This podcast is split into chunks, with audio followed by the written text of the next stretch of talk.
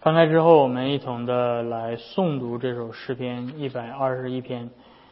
大家都有合合本对吧？我们来一同的开声来诵读诗篇一百二十一篇上行之诗。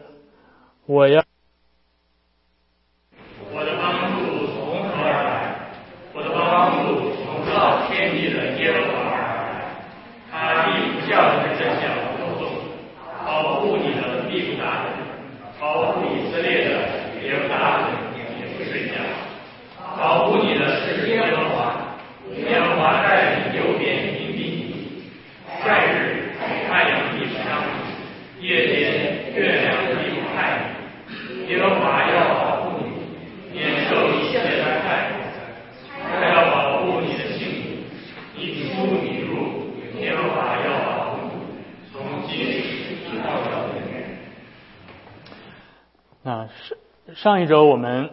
讲到了这首诗篇的第一到第四节，我们提到了整个这个上行诗的整个的结构，大家还记得？上行诗从第一首开始，呃，一百二十篇讲到了上帝的百姓在异乡 为这个客旅的这样的一个悲惨的经历，于是他开始踏上了朝往圣城前进的这个朝圣之旅。那到了一百二十一篇。诗人开始来到了面对这个环绕耶路撒冷的群山，他开始呃仰望上帝的帮助。他知道在这一路的呃坎坷当中，上帝是他的帮助。所以我们在上一周看到了呃上帝是那个创造天地的守护者，呃这是我们看到的第一点，是在第一节。然后我们也看到了上帝是那位从不休息的守护者。是第三到第四节提到了上帝对呃他的子民的看顾是呃无时无刻的，是全天候的。那么今天我们要来看呃第五到第八节啊，首先第五和第六节 提到的是上帝是那位遮遮盖阴蔽的守护者。我们一起来看第五第五和第六节，诗人说：“保护你的是耶和华。”耶和华在你的右边荫蔽你，白日太阳必不伤你，夜间月亮必不害你。那诗人在他提到了上帝不睡觉这件事情呃之后，他开始提到了上帝在他的右边来荫蔽他。他提到了太阳，又提到了月亮。那提到太阳是一个大家可以想象的一件事情，为什么？因为在中东地区。这个气候是非常炎热的，像我们南加州一样的。像我们读神学院的时候，我们的旧约教授会经常说：“你们生活在南加州有福了，对吧？因为什么？你们可以非常的理解在中东地区的天气是什么样的，就是跟我们在这里的天气很像。像我们家住的像这个 Valley In Inland 就更像了，夏天非常的炎热，暴晒啊，雨水非常的少。那这种烈日的暴晒，大家有没有经历过？如果你在夏天去外面走这个 徒步旅行的时候，你会感到皮肤一定要抹上防晒霜，对不对？你要把脸抹得白白的，啊，白晚上出来都能吓人、吓唬人那种白啊。皮肤会晒伤，然后你会带非常多的水啊。为什么？因为你再走一走你就渴了。嗯，中暑是非常常见的。所以在这样的一个环境下，你能理解朝圣者这些朝着耶路撒冷前进的这些人，他们的经历就是我们出去徒步旅行的经历。他们每天白天的时候要顶着烈日啊，而且要知道他们所走的路基本上都是很荒凉、很荒凉的，没有那种高高的树。如果你去这个 中东地区旅游，你会看到。他们那那里面的树因为干旱都是很矮的，是吧？没有没有遮阳的地方，所以太阳的确会伤人的。诗人，所以所以在这个时候，诗人把上帝的看顾比喻成什么？阴蔽，shade。夏天徒步旅行的时候，你最渴望的，你最深切的体会是什么？哦，前面有一棵树，对吧？终于又有阴凉了，可以坐下来歇一歇，可以喝一点水，补充一下体力。那种喜获一小片树荫的那种心情，能够体会，那就是那就是这首诗篇的作者的心情。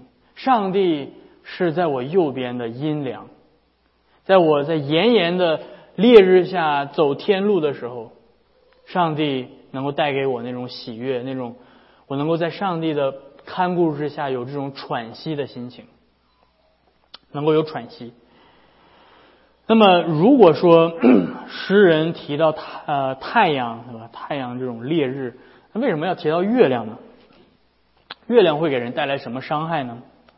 有一些在这个在这里面，我不想做过多的解释哈。有一些解经家把这个，或许你们会看到一些解经家会把这个月亮过分的解释，认为月亮的光有什么迷惑人的作用啊，什么 之类的。但是很简单，为什么要提到月亮？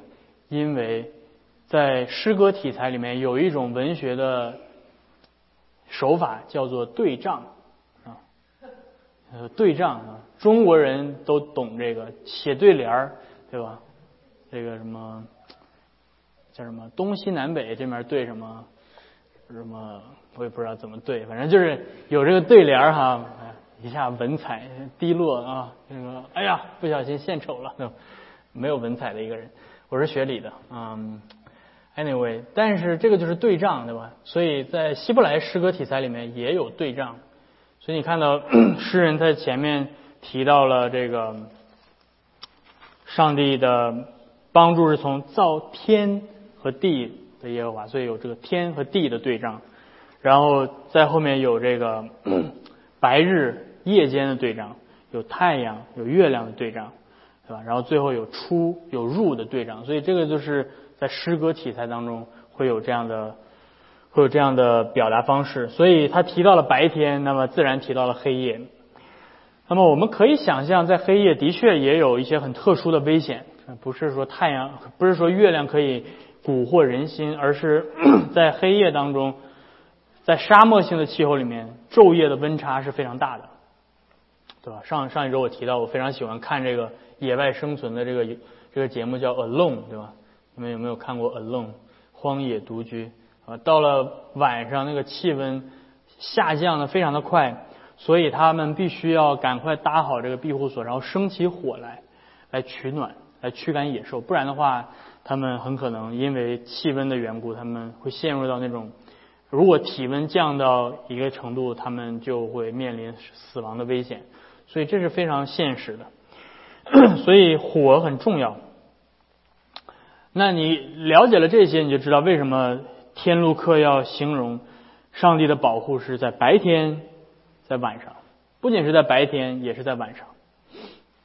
那上帝的这种保护，日间和夜间的保护，就像他曾经带领以色列民出埃及一样。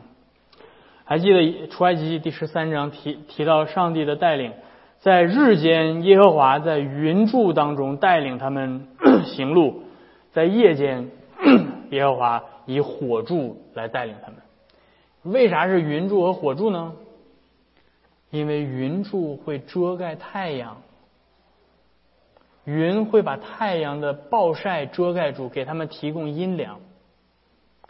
夜间他们需要温暖，所以上帝给他们火，供给他们温暖的呃所需要的这个热量。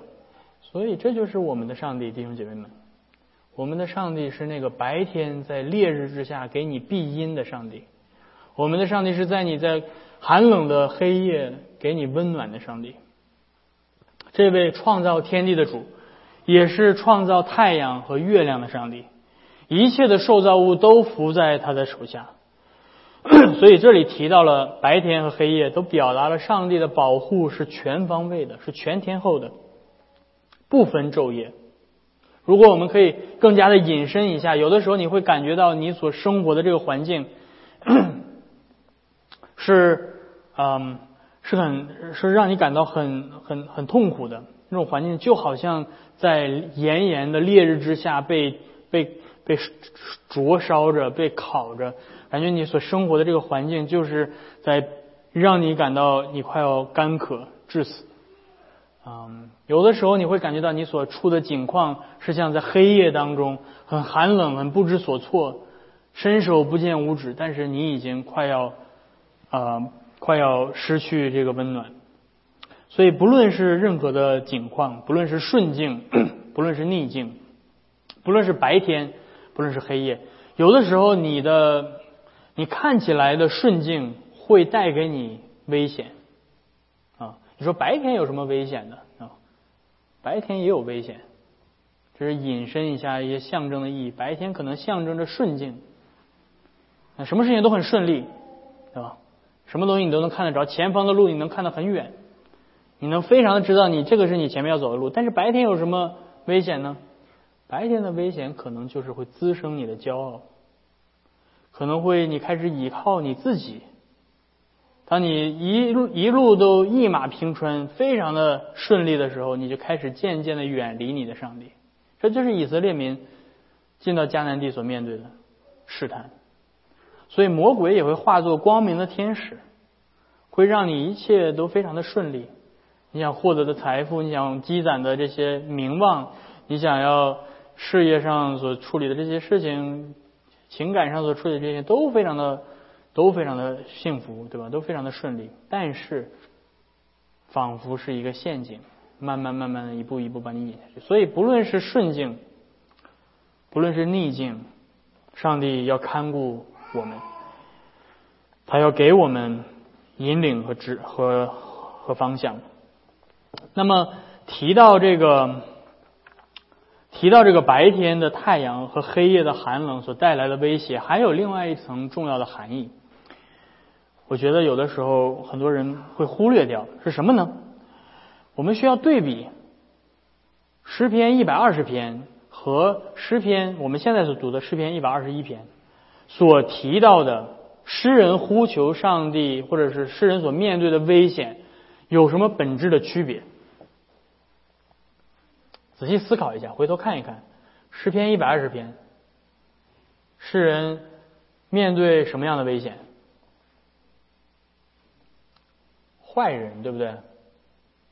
诗篇一百二十篇提到的是他的邻舍是凶恶的人，是他他们要呃欺诈的，有犯罪的，要向他征战的，所以。诗篇一百二十篇里面，诗人提到说，他所面对的困难是因为别的人犯罪所导致的。但是诗篇一百二十一篇里面，诗人提到他所面对的这些困境，并不是因为别的人犯罪。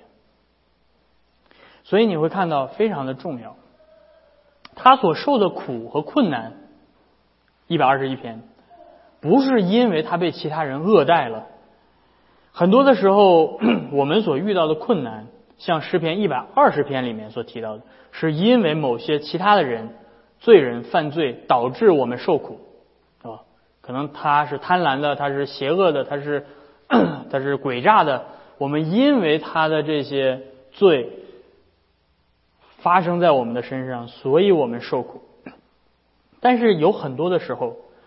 我们所受的苦，不是因为某一个人对我们犯罪，我们也说不出来，是吧？而是我们所处的环境，我们所处的那种状况，导致我们受苦。太阳、月亮，太阳东升西落，对吧？太阳还是那个太阳，对吧？月亮还是那个月亮。比如这歌怎么唱的？什么？对吧？那个太阳没做错任何事情，但是如果你是在酷酷热的夏天，你是在朝着耶路撒冷前进的路上，你是在这一片荒漠当中，完全没有任何的阴凉，那个太阳会让你受苦，尽管他啥也不知道，他什么也没做，所以。有的时候我们会认为说，既然没有人向我犯罪，既然不是因为其他人的所犯的罪，哎，那我就是倒霉，对吧？自认倒霉，这个事儿也怪不了谁，就就是就是怪我，对吧？怪我不应该踏上这条路，不我怪我不应该选择这条很难走的路，我们会把自己啊去陷入到这样的一种情绪当中去。但是弟兄姐妹们，我们需要知道，这就是为什么我们需要诗篇一百二十一篇啊，因为上帝知道我们需要，不仅是需要那些面对他人的邪恶的时候上帝的保护，我们也需要那些因为完全不因为任何人的罪，我们陷入到了苦苦楚当中，我们也需要上帝的保护。所以，上帝的保护是不分任何的类别的，这就是。我们需要这两首诗篇从不同的角度来告诉我们，在我们行走天路的过程当中，上帝对我们的保护到底是何等的全面。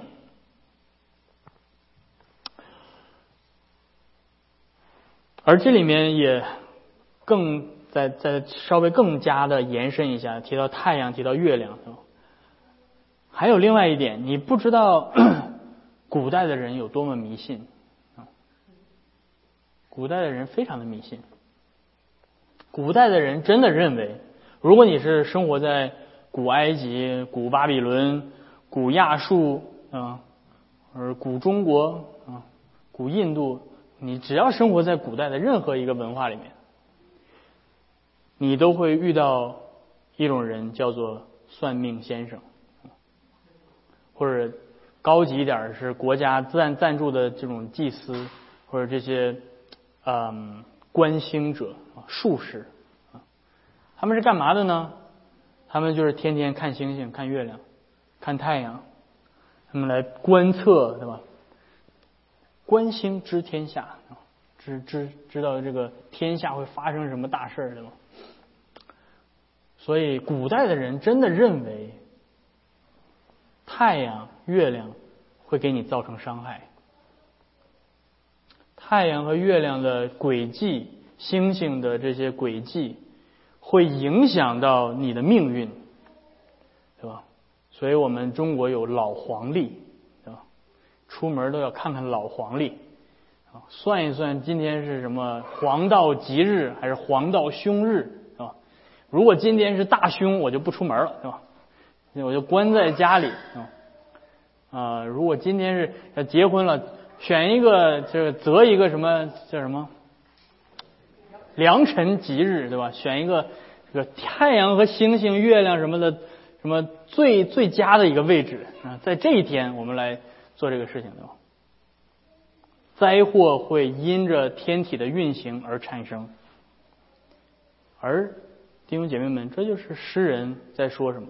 诗人在说，今天。你相信这位创造天地的耶和华，这位上帝，太阳不会伤害你，月亮星星不会伤害你，你不用担心今天是大凶还是大吉。上帝在看顾着你，那个创造宇宙万有的上帝是你的主，他在你的右边荫庇着你，他在保护你，所以你不需要依靠其他的黄道吉日，靠依靠着自己的世人的聪明。去改变自己的命运，去决定自己会不会有一些好的结果？不，有没有在大吉之日遇到大凶的？有，有没有大凶之日获得祝福的？有。所以那些并不重要，重要的是你所信靠的这位上帝是真的是活的上帝。而上帝的对我们的这种保护，不论是在大凶的日子，还是在大吉的日子，他都保护我们。也体现在新约当中，启示录约翰他看到在天上，上帝从各国各族各民各方来买赎的这些上帝的百姓，他们在敬拜做宝座的羔羊。而约翰问在天上的长老说：“这些人到底是谁呢？”那个长老对约翰的回答，使用的就是诗篇一百二十一篇的语言。在启示录当中，那个长老这样回答说：“这些人是从大的患难中出来的，他们曾用羔羊的血把衣服洗白了，所以他们现在在神的宝座面前，不分昼夜的在他的殿里侍奉他。做宝座的要用帐幕覆庇他们，好像一个遮阳伞一样覆庇他们。他们不会再饥饿，不会再干渴。”听日头和炎热也不会再伤害他们。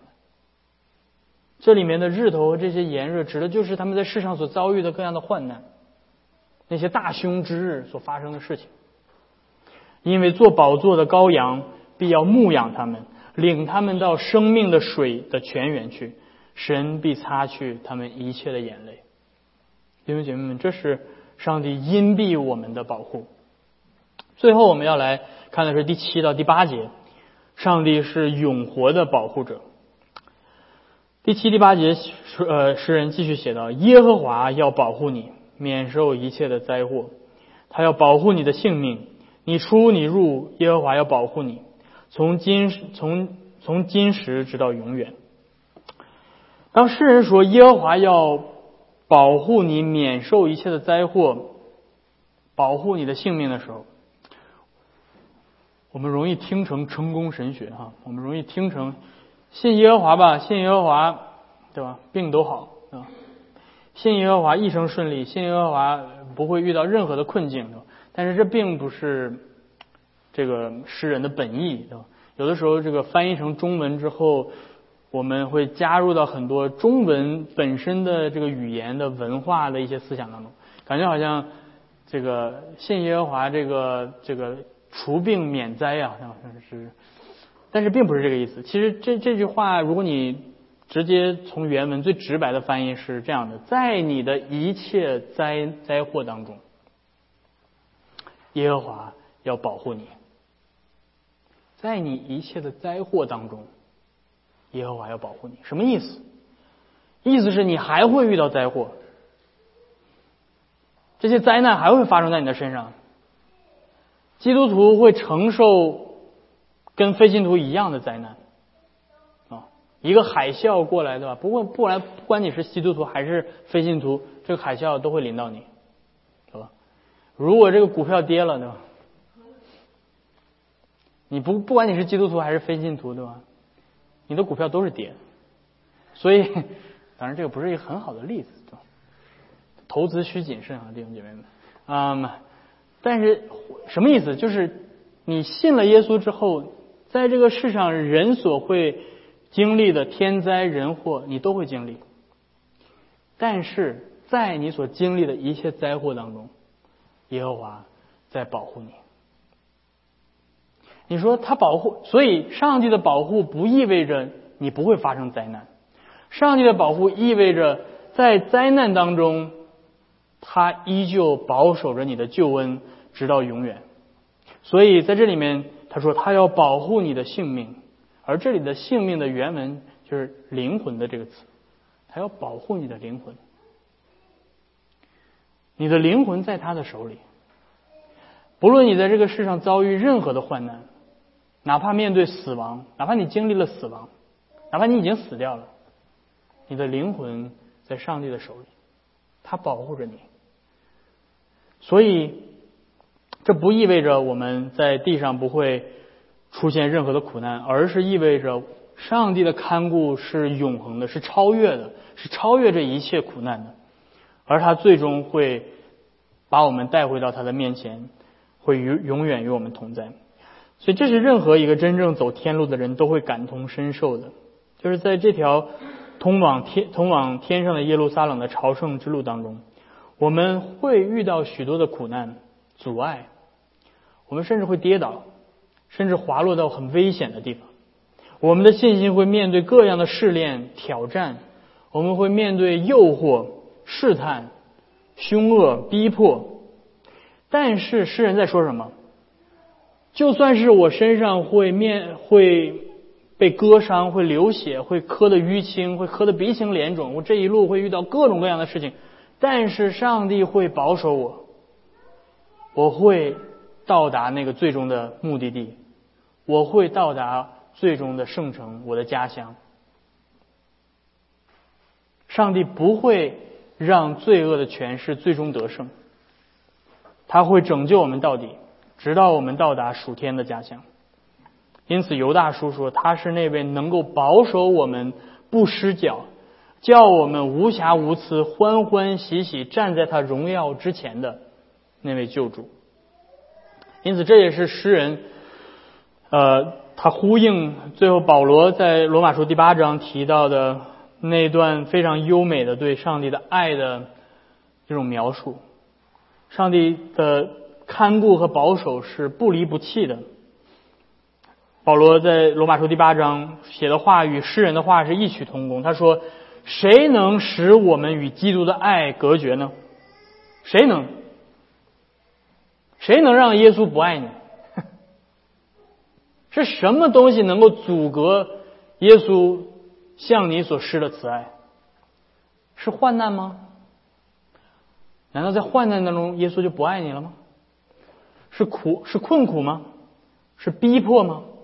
是饥饿吗？是赤身露体吗？是危险吗？是刀剑吗？正如经上所记，我们为你的缘故，终日被杀。上帝的百姓在这个世上会遇到苦难的。人看我们如同将宰的羊，但是保罗说：然而，靠着爱我们的主，这一切都不是他不爱我们的证明。我们所经历的苦难，我们所经历的困苦，这些都。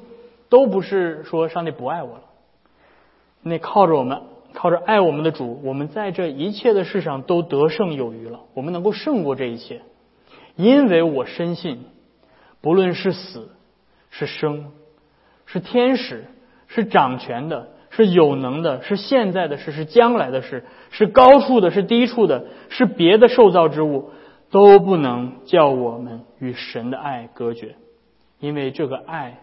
是在我们的主耶稣基督里赐给我们的。为什么？为什么我能够这么确定上帝是爱我的？因为耶稣为我死了，因为耶稣挂在十字架上，我就确定，因此我就确定上帝是爱我的。因为否则他不会把耶稣挂在十字架上。如果上帝要抵挡我，如果上帝要审判我的罪，他不会差派了耶稣基督来拯救我。但是，正是因为耶稣真的挂在了十字架上，他真的死了，他真的埋葬了，而且他真的从死里复活，因此我可以确定，上帝对我的爱是绝对的，因为我的主已经背负了我所有的罪，上帝不会再审判我。